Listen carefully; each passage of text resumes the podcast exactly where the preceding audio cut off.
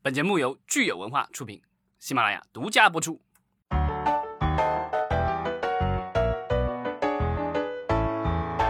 欢迎大家收听新一期的《影视观察者》，我是老张。Hello，大家好，我是石溪。现在是早春三月哈，最近这几天北京的天气都是非常的暖和。呃、嗯，对，今天好振像奋。对，今天是三月二日啊，这个三月已经开始了，这这一年又过去了这个几分之几了。感谢咱们的老朋友哈，我看到已经有呃旅货的少年已经在线上了。虽然说咱们这位朋友人是在这个大洋彼岸哈，还能这么准时的等在我们的直播间，我也是非常的感动。对，这个此处应有掌声。对，我们今天其实聊的这个话题哈，还是聚焦于咱们国内的院线电影的这个呃行业。嗯，因为我想就是，其实咱们前几期刚有一期聊过去年的有哪些，就去年年末吧，有哪些立项成功的院线电影。那今天这一期，其实我们是来聊的，就是今年一月份刚刚立项成功的院线电影。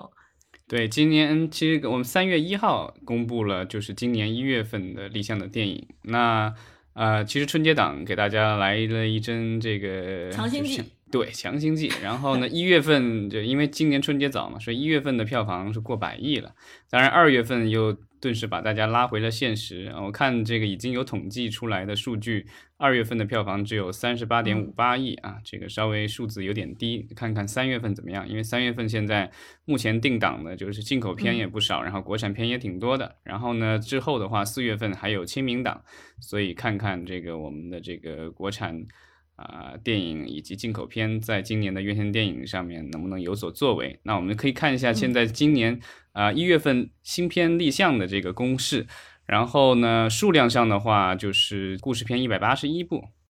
然后呢动画有十一部，然后这还有就是什么纪录片啊八部。还有科教片两部，科教片咱们好像从来都不聊的，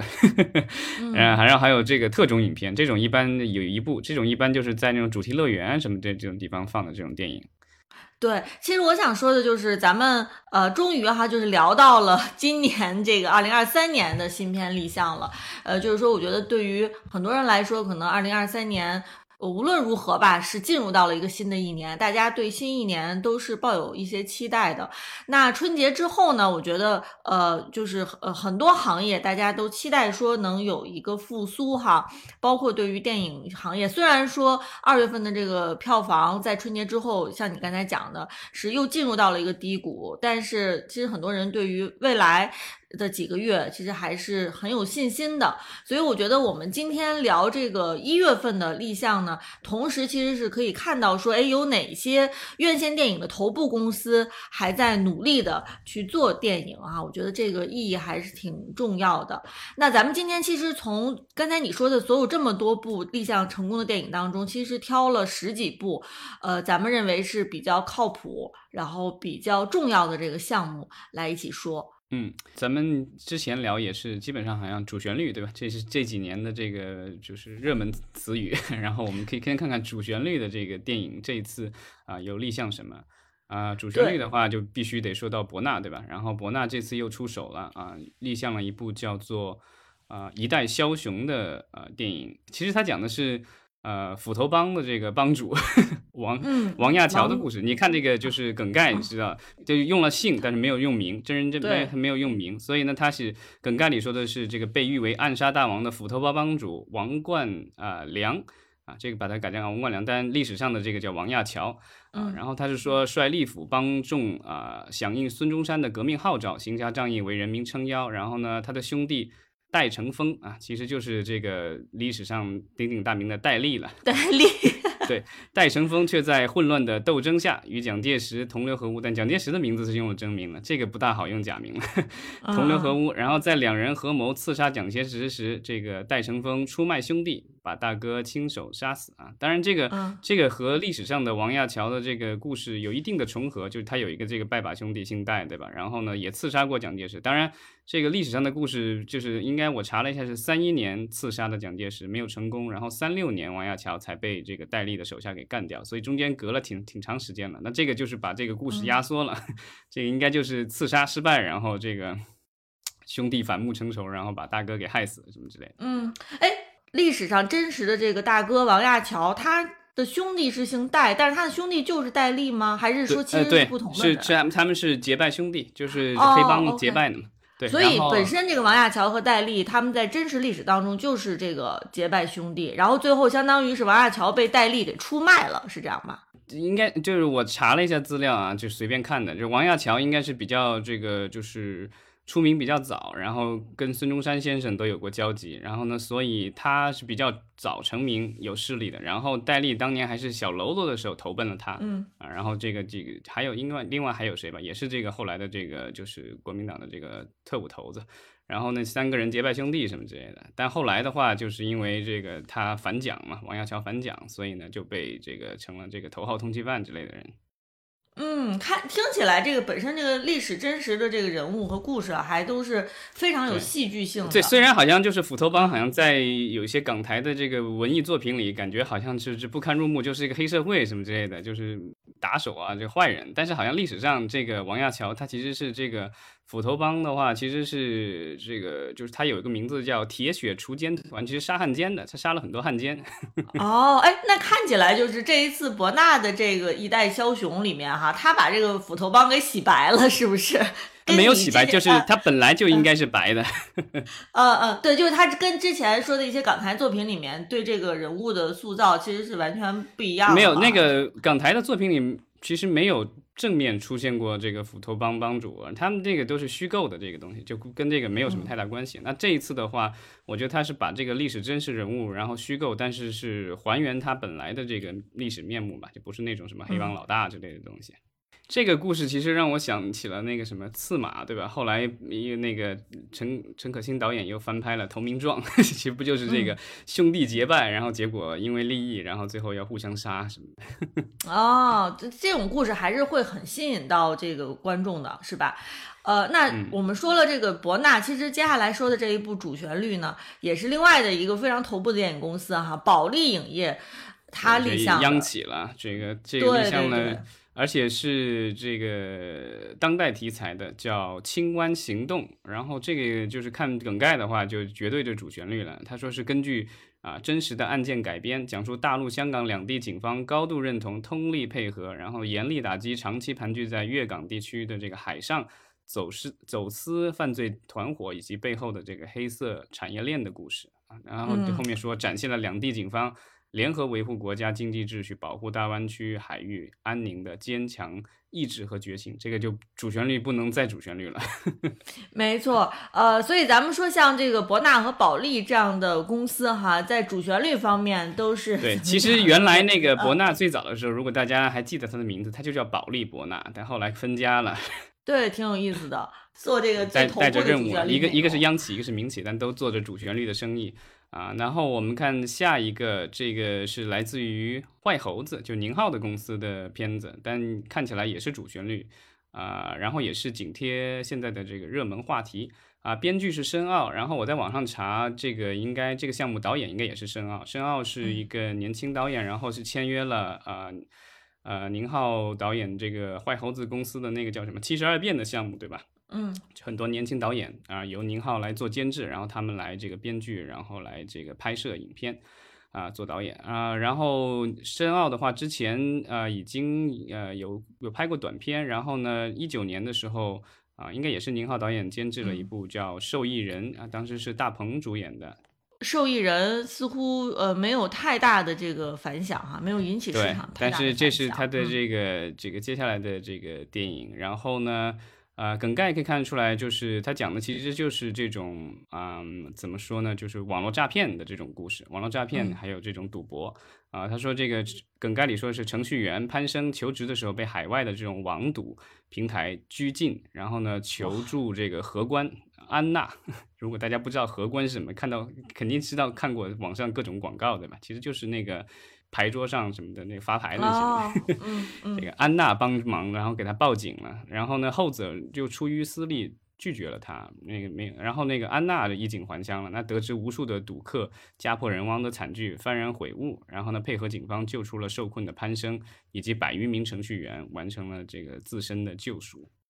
所以这个好像是一个女主的一个戏。然后呢，我在但是好呃，我在网上查这个豆瓣上其实有这个一个海报啊，原来叫《捕鱼行动》，现在这个地向的叫《捕鱼之放走一搏》，不知道这个为什么有这种差别啊？那么最终的这个片名估计还还没定下来。这个就是豆瓣上的这个剧情介绍，好像跟这个稍微有点不大一样啊，说的是这个，但因为这个从现在立项的梗概里，好像这个安娜也就是女主角，对吧？是一个女主角的戏。然后在这个就是豆瓣的这个上面写的是说，啊，一个郁郁不得志的程序员，然后写的是张艺兴饰演，然后呢，另外呢是一个渴望崭露头角的模特金晨，然后呢两个人皆因看似这个条件优渥的工作机会，决定出外闯荡淘金，却意外闯入了一场啊精心策划的网络骗局。这个跟这个现在立项的这个情节不大一样，但是我觉得可能演员张艺兴和金晨可能是基本上定了吧，那看到时候有没有变化，反正就是啊年轻演员参与的这个一部年轻导演的啊片子。嗯，不过你如果说它是主旋律，好像也也未必吧，他他这个怎么说呢？这几年其实如果大家。这个都在用手机的话，经常会收到这个，就是什么手机的这个，就是各种这个防，就是警察提醒你防诈骗啊，什么乱七八糟东西。然后包括之前其实也有人因为这个就是网络赌博，然后被抓什么这个砸我门啊，在各个地方。然后还有就是，呃，各个地方会有这种，尤其是一些就是偏远的小中小城市，然后会有他们可能会有很多人去。啊，国外去菲律宾啊、东南亚这些地一些地方参加这种就是网络赌博啊，还有这个诈骗集团什么之类的，然后当地政府就会发通知通知他们限期回国，不回国什么要除除掉户口啊，干嘛各种东西。其实这是国家一直以来都在整治这方面的事情，所以我觉得这个也是，因为这个最后你看他最后也是配合警方救出了什么人，所以他还是展现了这个就是有关部门的这个强大作用和决心。嗯，哎，不听你说，我还真之前对于这种网络赌博这样的犯罪好像没有太多的了解哈。嗯，但是我其实我是有一个疑惑，就是如果是涉及到这个网赌平台，那他的这些呃程序员难道不应该是这种远程操作吗？他他为什么涉及到这个？因为因为是这样的，就是在咱们国家境内运营这样的平台是非法的。哦，所以就是，所以他的他的服务器，他的服务器或什么之类的，都是在海外。海外，对，所以它其实法律的漏洞。明白，在有些国家，这个故事的，就就相当于我们这个故事的主主角，这个程序员，他是呃自己离开了咱们的这个呃国家，然后到其他的地方，到海外的某一个国家去，就是求职。对啊，咱们你看这个故事情节里，在咱们国家大大规模的开这个网上赌场也是不可能的，这个不显得中国警方 太是办事不力了，不可能。哦，这个我就理解了。对，可能因为之前我的确是对于这种网赌的这样这这这种事情哈，没有特别多的关注。不过刚才看到这个梗概，然后听到你这介绍，我觉得可能我会对这种犯罪形式会特别的感兴趣。回头我也可以网上查一查，嗯，看看最近新闻热点有没有就是一个年轻人受到诱惑，然后最后又自我救赎，然后拯救了自己，也拯救了别人的一个故事。这其实有点像呃，我不是药神那种感觉，你觉得吗？这个就是我不是赌神。对对对，是，所以咱们就期待一下哈。那其实刚才咱们说的这一部已经是犯罪类题材了，是吧？那我觉得本身犯罪悬疑这个类型就是会特别吸引到呃观众嘛。而且咱们每次其实说立项的时候，都会就是呃把这个犯罪悬疑类型给单拎出来来说。那咱们现在就是再来看看，呃，这次立项当中还有哪些是跟犯罪悬疑呃类型相关的吧？对，犯罪其实是港片特别擅长的一个类型，所以这次我挑出来的两部其实也都是这个合拍片，都是和香港公司还有这个电影人合作的，啊，一个是英皇立项的，就叫《无价游戏》，然后他讲的是这个梗概里说是二手表专家。啊，叫马生，然后被同行的这个龙头来书妖威胁到东京去劫走一个几个过亿，然后说是毕毕加索戴过的名表，这有点像那个当年周润发他们演的那个叫什么来着，《纵横四海》是吧？嗯嗯。哎，不过我觉得很。然后最后这帮人发现意外发现全球最贵又牵连最广的手表，然后呢，结果惹得一身祸什么之类的。嗯，我觉得很有意思，就是这个梗概听上去啊，好像它的构成元素有一点不像刚才咱们说的捕鱼行动那么的呃有有现实意义，因为它这里面就是什么二手表专家之类的对，这个其实是那种这个十一 罗汉啊，这十二罗汉什么的这种。不是这种那种嘛？就索德伯格拍那个系列，一群明星，然后再要偷一个什么东西，那个套路，我觉得是那个套路的。包括那个之前，呃，韩国好像也拍过类似这样的这个。这样国内的话，这种偷盗片的话，现在要少很多了。所以这次看这个英皇的这部电影啊，会是什么样的？但是好像我在网上其实并没有找到更多的信息，所以不知道这个导演和演员叫具体是谁。因为我觉得现在这个偷盗片，它其实可能离大家的这个日常生活真的有点远哈。就因为以前成龙其实之前拍那个十呃十二生肖，其实也算偷盗，但他是为了这个挽救国宝，对吧？对国宝嘛。对，但这个就是纯粹的，就是去偷这个就是名表。所以呃，但我觉得他既然能过审，我觉得肯定是里面有一些情节是我们认可的，肯定是有正能量的。所以最后说不定有一个人是卧底，是吧？好吧，我只是觉得就是偷表这种事情，现在是不是能观观众能够带入进去哈？因为毕竟现在的这个犯罪手段更多的是互联网犯罪、网上犯罪嘛，这种就大家对于实体的这种宝物哈，我感觉就是关关注度好像其实不是特别的高了。呃，然后我们再看看，其实还有一部犯罪悬疑片也挺有意思的，叫《头号通缉》。对，头号通缉的话，它是备案单位是呃厦门自在互娱啊，然后呢，编剧是王日祥，其实也就是王晶导演的，应该是他的本名吧？本名啊。之前他好像这个立项的时候都是用的这个名字。然后呢，梗概说的是啊，上世纪九十年代，然后悍匪易世欢有着双重身份，在广东渔呃双渔村居住的他是懦弱怕事的录像厅老板张伟，到了香港他就变成了凶残冷静的头号通缉犯。犯下多桩抢劫大案，这感觉好像还是根据这种九十年代的这种悍匪的故事改编的。感觉王晶导演特别爱拍这种有一点年代感的这种黑帮啊，这种犯罪的故事啊。之前拍什么追龙之类的都是这样的啊，所以就是这个王晶导演的这个黑帮宇宙感觉在继续扩展啊。他基本上把六十年代、七十年代、八十年代、九十年代这些都拍的差不多了，嗯，这估计该该拍这个。更靠近一点的了不过可能拍更更靠近一点的可能不大好了，因为回归以后再有这样的事情似乎就不大行了，是吧？呃，不过看到这个梗概哈，我居然想起了咱们最近那个大火的电视剧《狂飙》，其实里面的这个主人公也基本上是个两面人吧。就是有他这个笑脸迎人、特别亲和、特别低调的一面啊，但是同时其实骨子里是这种特别凶悍的这样的。但是我觉得，既然他是合拍片，所以我觉得他理论上来说，呃，应该还是最后要伏法吧。就是因为呃，王晶导演之前其实他的电影，我觉得就是他其实是属于特别迎合市场的，所以他的电影你看。一会儿这个就是有院线电影啊，有大导演、大明星，然后呃，过一会儿他也有可能做一个网络电影，对吧？虽然也有大明星，什么甄子丹、古天乐参与，但最后还是个网大，对吧？他拍的那个什么《倚天屠龙记》啊，包括今年。春节上的那个什么这个《乔峰传》什么之类的，对吧？都都有这个他的这个参与，然后都也好像也都是跟这个自在互娱合作的，所以我我看这个这是梗概，反正看不出来这个到底是不是一个网络电影，对，到时候得看啊，他到时候的这个就是正式的公布吧。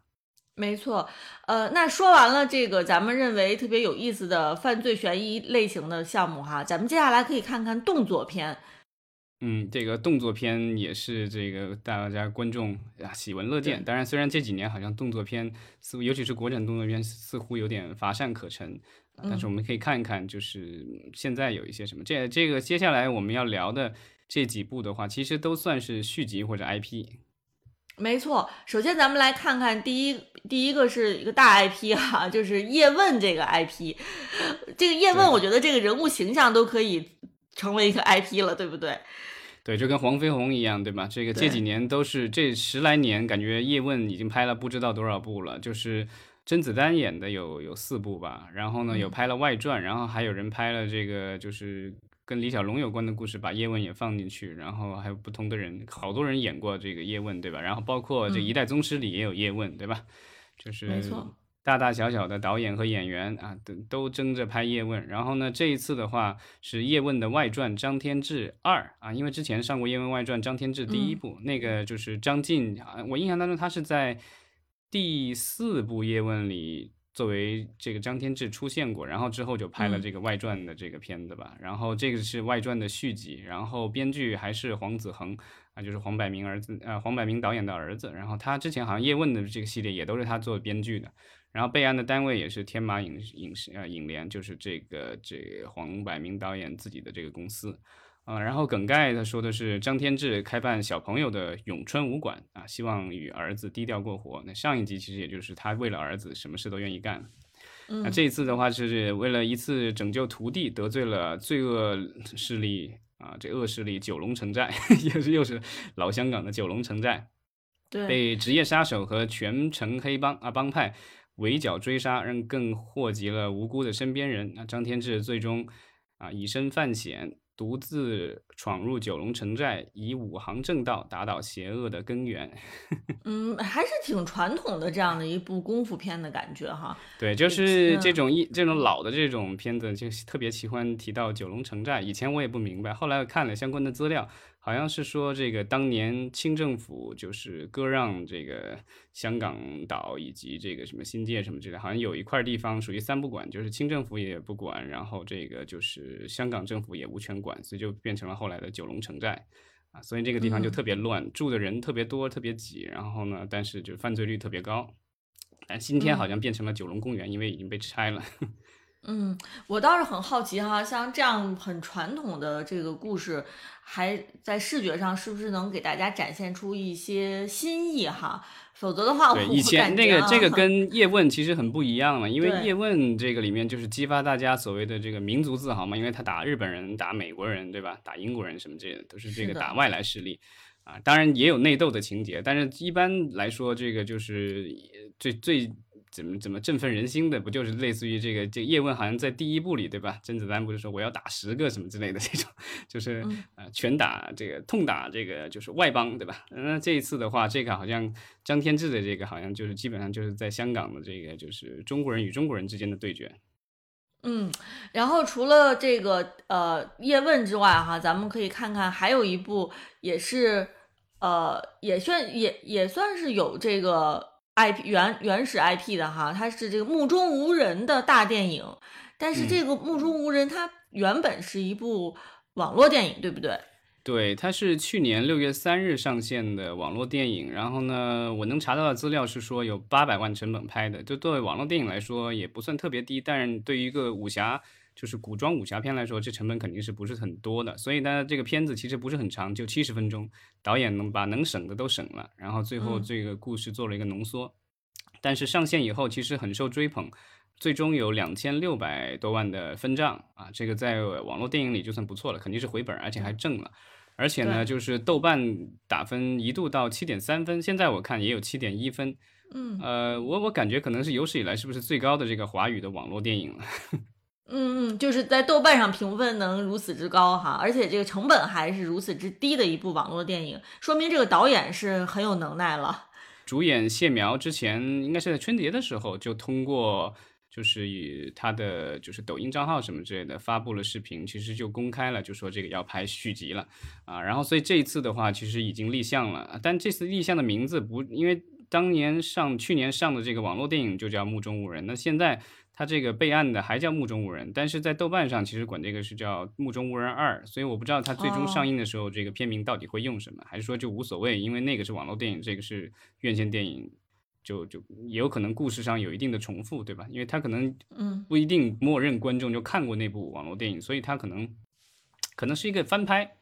我的理解啊就是说，故事层面上可能基本上对，就是把预算把预算对把预算提高来，然后呢，但演员不换，因为还是这个谢苗主演，导演也不换，还是杨炳佳啊。这个杨炳佳导演的话，以前是做编剧的，然后写过这个就是院线电影《奇门遁甲》，也写过网络电影《奇门遁甲》。其实网络电影《奇门遁甲》的口碑，还有他的这个这个当时创造记录的什么四五千万的这个分账，其实是当时是创造了一个奇迹。啊，然后这个就是，然后谢苗的好多部网络电影我看了一下，就是那种古装武打的，还有这个就是现代的这种，啊，都是他做的导演和编剧啊，有些是导演、编剧都是，会有些只是做编剧，像像他拍的什么《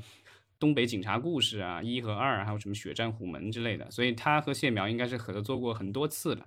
嗯，然后这次的话就是再度合作，然后啊，备案单位是这个联瑞木马和这个青马快刀，青马快刀好像是那个青刀快马吧？啊，青刀快马。青刀快马好像是这个制片人魏君子的这个公司，因为魏君子就是我记得很多年前看他在网上写这个就是香港老电影的这种影评或什么之类的，后来他也是做制片人，然后去年还是前年他做过一个就是讲香港这个就是动作替身演员的一个纪录片，当时很多人就是鼓励大家去影院支持，当然最后影院上映了以后看的人不多，但很多人还是通过网络渠道或什么之类的看了啊，然后就是。啊，魏君子的话，我觉得他之前策划了几个这种院线电影，然后但就比如说这个《奇门遁甲》的这个翻拍啊，徐克导演嗯他们弄的，然后大鹏主演的啊，但是效果不是很好，但后来他又重新策划了一个这个网络电影版本，结果大受欢迎啊，所以这个后来他我感觉他一直在策划相关的这种项目。啊，不管是这个网络电影也好，还是院线电影也好，他不断的在做这样这方面的尝试，就特别复古的这种电影了，就其实像八九十年代的这个港片的这个感觉啊。所以这次的话，我们可以看一看这个目中无人的这个院线电影是不是还会得到大家的支持，然后这个得分能不能超过它的这个就是网络电影版本。嗯，没错。然后它其实是一个盲侠的故事，就是这故事我突然想，就是有人把它形容成中国版的座头市，就是所以就是这个谢苗演的是一个盲侠，所以梗概什么的我觉得就不用念了，就是一个武侠片啊，报仇、报仇雪恨的故事哈。呃，然后除此之外，我们看看还有一部也很有意思的，它是这个由咱们的一线大导徐克哈他来编剧导演的《射雕英雄传之侠之大者》。对这一部的话，就是。也让我很意外，因为好多年前徐克导演就是当时参加乐视的这种发布会，然后当时就说他要拍这个《神雕侠侣》三部曲，据说还做了不少这个准备工作。后来因为各种问题，资金啊什么之类的没拍。然后呢，现在又传出来就说要拍《射雕英雄传》，然后这一次立项了，是中影去立项的，中国电影股份有限公司。然后呢，网上消息说可能也是计划要拍三部，所以这个你看上来就是《神雕射雕英雄传》。两点儿侠之大者，对吧？这告诉你，这个可能还有更多的。但是徐克导演之前好像也立已经立项了，就是公示了《智取威虎山》的前传，所以我不知道他是不是应该聊过对这个，他可能要把这个前传拍完了，然后才有时间再去拍这个《射雕英雄传》的这个第一部。然后情节其实就是讲的就是郭靖的这个崛起吧。嗯嗯嗯。不过看起来咱们这个徐克导演野心还是挺大的哈，就是一立项就都是三部三部的这样的去。去做啊！当然，我们知道，其实之前这个吴尔善导演的呃《封神三部曲》还是这个 没有什么新的消息，对不对？所以感觉这一说三部三部的，就让人觉得有点肝颤。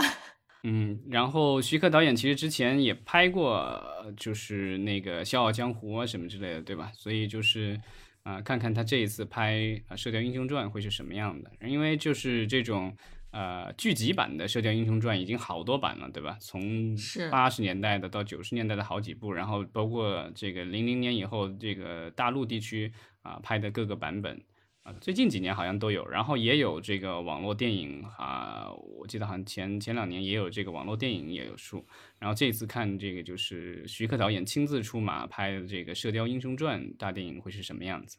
嗯，好的，呃，然后说了说完了这个动作片哈，咱们接下来来看几部有意思的剧情片吧。呃，我们首先看的是贾樟柯导演他的一部新片啊，贾科长又出手了，然后是和他的曾经的应该算这个也算老搭档了，因为合作了好几部作品的，叫万家欢的一位编剧啊，一起立项了一部叫《风流一代》，然后备案单位是叫山西西河新会啊，这个应该就是贾樟柯导演自己的公司。呃，依然是这种小城故事。然后它梗概里说的是，故事从二零零一年到二零呃二二年，那那以中国北方的小城恋人巧巧和郭斌的分分合合为主线，讲述他们与身边形形色色的基层小人物在新世纪头二十年的人生故事。那刻画社会变革背景下一代人不屈不挠的进取精神啊，描绘出一代人的生活啊。我觉得这个可能。你要把它划分到主旋律都也有可能，但就看它具体是什么样的。其实我还蛮好奇的，就说这个风流一代嘛，这一代人他说的是二零零一年至二二年这二十年的时间哈，所以我觉得可能也算是后后改革 开放时期的这二十年哈，他把这这改革开放下半程嘛，我觉得，因为改革开放这个就是前前二十年和这个后二十年是吧？好吧，所以我觉得呃，就是把这一代人说成是风流一代啊，我我是还很好奇的，想看看到底是贾科长是是怎么体现。他的嗯这个联合编剧叫万家欢，然后我查了一下他的背景，他是原来好像是中国新闻周刊的记者，然后这个这个杂志好像是隶属于国侨办的。然后呢，之前他和贾樟柯导演合作过两部作品，在我的网上稍微查了一下啊，就不知道应应该基本准确吧。他有一部是啊、一直游到海水变蓝，好像就是贾樟柯导演采访了几位名人的这个故事，然后是纪录片，他是这个编剧之一。啊，然后另外的话就是贾樟柯导演还监制了一部这个金砖国家一起的合拍片，好多个导演一起的，然后叫《半边天》，然后他是制片人之一。对，所以我们看看这个贾科长联手这个万家欢哈，怎么去体现风流一代。呃，嗯然后接下来咱们可以看看有华谊兄弟立项的两部新片，呃，一部叫《疯狂的婚纱》，对，这个疯狂的婚纱应该跟其他的那个什么疯狂的赛车、疯狂的石头什么应该没什么关系，只是就取了一个什么疯狂的。因为其实我觉得那一段时间就疯狂的这个火了以后，疯狂系统好多公司都去立项这种所谓疯狂的什么，但后来感觉大部分这些电影没有一个是就好多没拍出来，或者拍出来根本就没人记住。然后这一次的话，华谊又立项了一部疯狂的这个 电影。嗯，他的这个故事哈，其实讲的是主人公陈瑜在穷途末路之际结识了罹患癌症的单亲妈妈罗燕哈，就感觉这两个人都是这个穷途末路了已经。然后两个人在相处当中，感情发生了微妙的变化。这个陈瑜哈在朋友的帮助下，决定去实现罗燕想要穿一回大牌婚纱的心愿。它这个就是那种临终遗愿类型的这种故事，对吧？其实国外嗯有好多这样类型的呃这种电影，就类似题材。然后另外国内其实前几年那个华谊兄弟他翻拍了那个呃韩国的那个电影，对吧？就是那个小男孩得了那个渐冻症，然后这个快要死了，然后他的兄弟要决定带他去破处，对吧？然后结果国内田雨生导演翻拍的是要 要去这个获得初吻什么之类的。当然那部电影嗯后来就是因为国内的审查没办法做成那种性喜剧，然后所以最后这个上映了以后，就几经波折才上映，对吧？然后后来效果也不是很好。那这一次的的话，啊，华谊兄弟依然是做了一部这样的这个临终遗愿类型的这种电影，然后可以看看它这个最终成果是怎么样。就太多的嗯其他的信息好像我没查到。然后这个公式的编剧叫武申，嗯，没错。然后我们刚才也说到了田雨生导演哈，这个华谊兄弟他的另外一部立项新片，正是这个田雨生导演的新作，叫《一条龙》。对，然后编剧是史晨晕，然后就是田雨生导演的合作伙伴吧，俩人应该都是这个中央戏剧学院导演系的这种同学，然后呢，他们一起成立了这个叫新盛堂工作室吧，然后专门做这种喜剧，对吧？盛堂还是叫新盛堂还是叫盛堂工作室啊？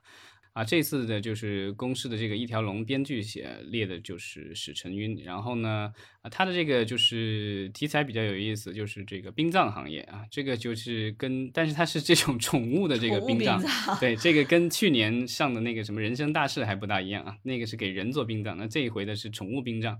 啊、然后呢，这个项目的话，我查了一下，在二零二零年的华谊的这种 H 计划的第七季里，其实就公布过，啊，所以这一次的话是正式立项。然后呢，梗概说的是刑满释放的玲珑回到老家，这好像跟那个人生大事里的这个主角的人设是一样的，都是刑满释放过的人。那里面我记得朱一龙的角色也是因为打了这个前女友的这个男朋友是吧，什么之类的，然后结果进去坐了一段时间出来。啊，然后这里面是刚刚刑满释放的这个主角玲珑回到老家重归生活，然后呢偶遇了宠物店的店主叫小苗，然后就做起了宠物殡葬一条龙，然后结识朋友，感悟生命啊，最终获得勇气来面对心中的愧疚，重拾信心来面对全新的生活，这就浪子回头的故事。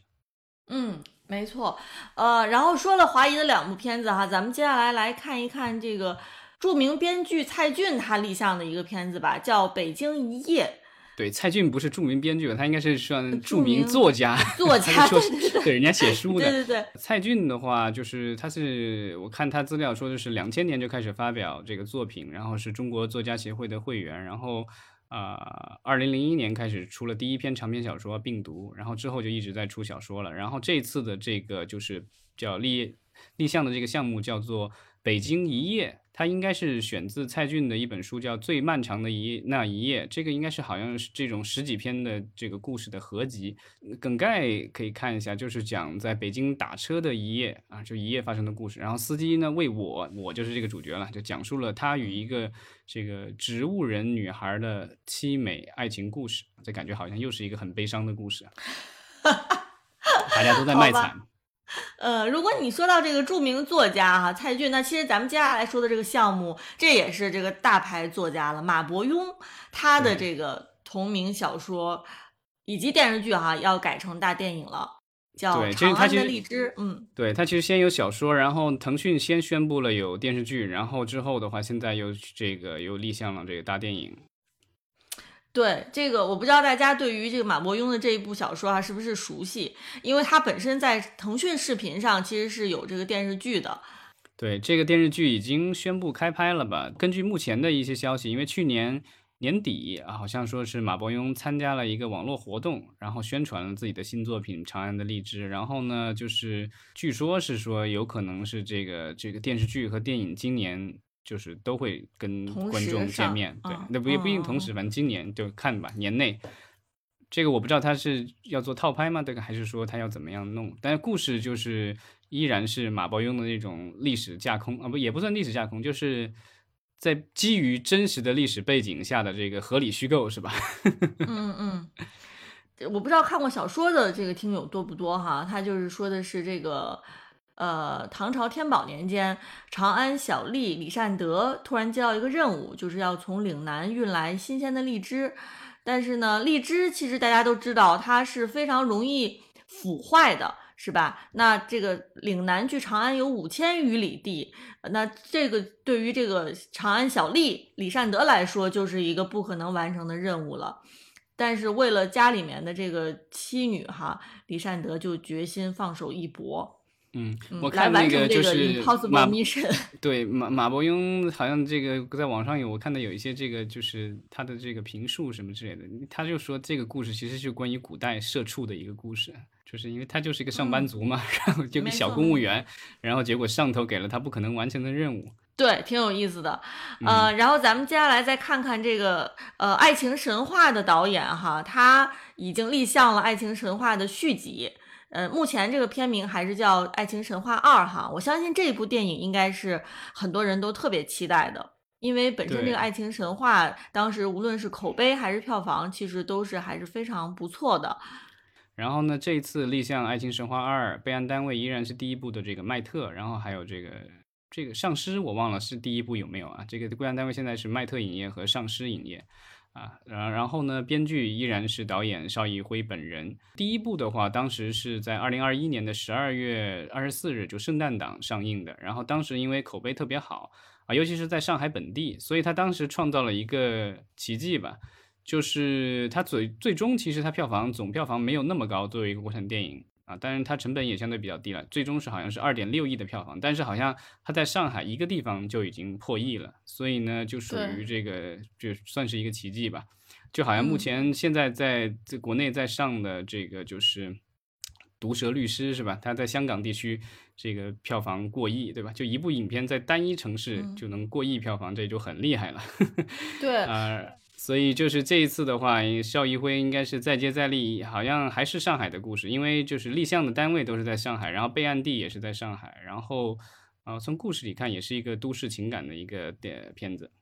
嗯，其实我觉得它的票房对于它的这个类型来说，哈，其实成绩已经是相当不错的了。因为我们说它的这个类型其实既不是这种特别会抓人眼球的这样的一个剧情片，哈，主要还是这个深植于这个人物。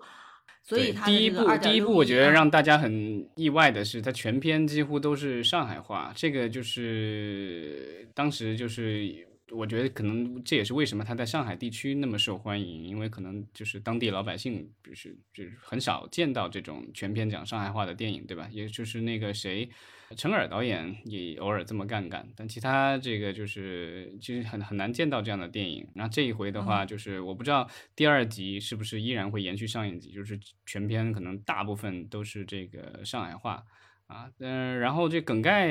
就是好看起来好像应该就不是上一部的故事的延续，只是一个所谓的精神续集吧，就是都是讲爱情故事，但是不是上一季的角色了。没错，呃，然后咱们刚才其实说的是剧情片哈，接下来咱们可以看看有这样三部动画电影是也立项成功了。呃，动画电影是咱们每次立项的时候都会单拿出来说的这样的一个类型。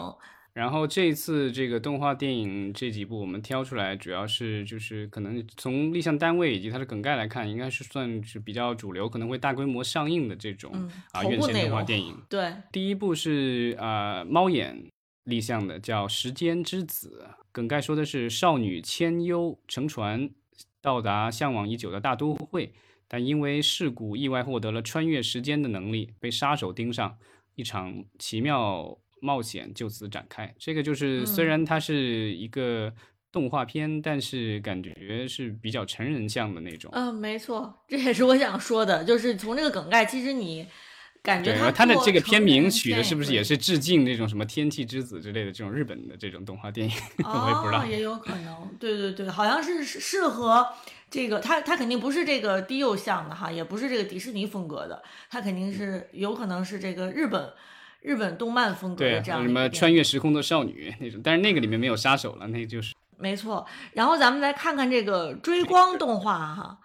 对，然后下一个是追光，追光就是对他之前我们也说过，他立项过其他的这个什么，就是那个。啊，长安什么三万里，对吧？什么之类的，这个好多这个古装的这个动画电影。那这次他又立项了一部叫《聊斋兰若寺》啊，这一看就知道这个是讲谁的故事了。嗯，咱们说这个西游题材、聊斋题材、封神封神题材哈，好像是咱们这个改编当中经常会碰到的。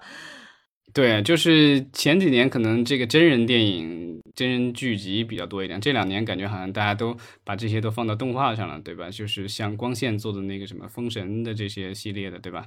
啊，然后哪吒啊，还有什么之类的这些，然后，然后《聊斋》其实也是一直在做，尤其是这个。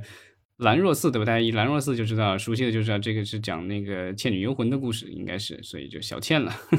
梗概里就是写的是说，一个书生夜宿兰若寺，然后被蛤蟆、乌龟两个精怪捉到古井底评判故事好坏。那书生听到了井边古今未来发生的几个故事，也讲出了自己的故事啊。这可能跟这个《倩女幽魂》可能还稍微有点不一样。感觉是一个故事集锦的那个概念。这个追光他们呃，看来对这个中国传统文化还是非常的有信心的。之前的这个呃白蛇是吧？追光的那一部，对对，就是其实也是跟这个中国传统文化有关嘛，奇幻故事使他们驾驭起来哈，驾轻就熟的感觉。所以我觉得他们才愿意是 立足于《聊斋》再去做这个动画电影。嗯，然后这次的编剧是沈君越和张雪洁啊，这个是追光的这部作品。然后再下一部其实是续集，然后这一部是《雄狮少年》的续集，《雄狮少年二》。然后立案立备案的这个单位还是原来的出品公司北京精彩时间啊文化传媒有限公司，就是原来北京文化的张苗啊这个制片人出来做的自己做单独的一个公司。然后《雄狮少年》这项目好像当年就是在。在北京文化可能就孵化过一段时间嘛，然后后来转移到这个北京精彩文化，然后做的。然后当时这个片子我记得上映的时候，怎么说呢？口碑还算可以，但是后来就是因为各种社交媒体上的讨论。这画风就都变了，对吧？就变成了这个什么眯眯眼、辱华什么的，就已经没有人关注这故事到底讲的好不好了，都大家都在讲这个画风怎么样怎么样。嗯，这个《雄狮少年》这部电影哈，就是因为社交媒体的这个热议嘛，呃，导致有一段时间还。特别敏感，我记得咱们之前做节目的时候，还有被提醒说不要去讨论这个 《雄狮少年》相关的话题，对吧？对，但我觉得既然国家允许他拍《雄狮少年二》，所以我觉得应该可能就不敏感了吧？但我不知道他会不会。因为第一部的教训，然后去改变一下他的画风，所以到时候看他是怎么做吧。因为第一部的话是孙海鹏导演，然后啊李泽林编剧，那这一次的这个编剧直接就写的导演孙海鹏，所以我觉得他应该是继续指导吧。然后上一集讲的是这个舞狮队的留守少年阿娟和好友组成舞狮队什么之类的这个成长的一个故事，所以是一个舞狮的故事。然后当时是二一年的十二月十七日上映的，然后累计票房是二点四九亿，啊，然后作为国产动画电影来说，这个成绩还可以。当然，就肯定不是说那种大赚特赚的那种电影。当然，我觉得这个他既然敢开拍第二部，说明他们对第一部的表现还算是认可吧。没错，呃，所以咱们其实说的这一些项目呢，听起来就是都是比较头部的内容，对吧？我觉得不管是有这个头部公司去背书，还是有这个大牌的导演、编剧，或者就是有这个 IP，哈，我觉得这些项目听起来，嗯，都是挺靠谱的，说明说不定咱们今年或者明年就能在这个院线见到了。所以其实我也特别期待看看。咱们中国的院线电影到底接下来，呃，哪一些元素哈会为这个电影呃本身注入活力？呃，其实就像咱们节目刚开始说的哈，就是我觉得今年复苏院线电影复苏的这个真正的起点，我觉得要从三月份开始算吧，因为我觉得春节档毕竟每年都是一个很特殊的时期，是吧？它其实不不具有这个普适性，对，但是就是对于院线电影的它的这个接下来。呃，能不能持续的走得好，走得远哈？咱们可以从三月份开始就特别关注院线电影的这个市场表现。对，就是目前来说，二月份的这个后半程，然后包括这个三月现在出，呃，每日的票房我在看，反正不是特别理想，呃，肯定是有上升的空间的。然后看看三月份、四月份上的这些新片，以及现在在制作中的新片，有可能比如年底能上的这些，啊，看看能不能给市场带来更多的这个就是热度吧。然后，因为其实已经有这种非常乐观的预预言家，对吧？说今年票房能够再回六百亿，当然不乐观的这种，稍微不那么乐。乐观的说，这个能有四百到五百亿之间就算不错了。但是我们看这个就是接下来的表现吧。嗯，没错。行，那咱们今天聊的差不多了，咱们今天就先聊到这儿，下下周节目再接着聊。好，谢谢大家。好，谢谢大家，再见。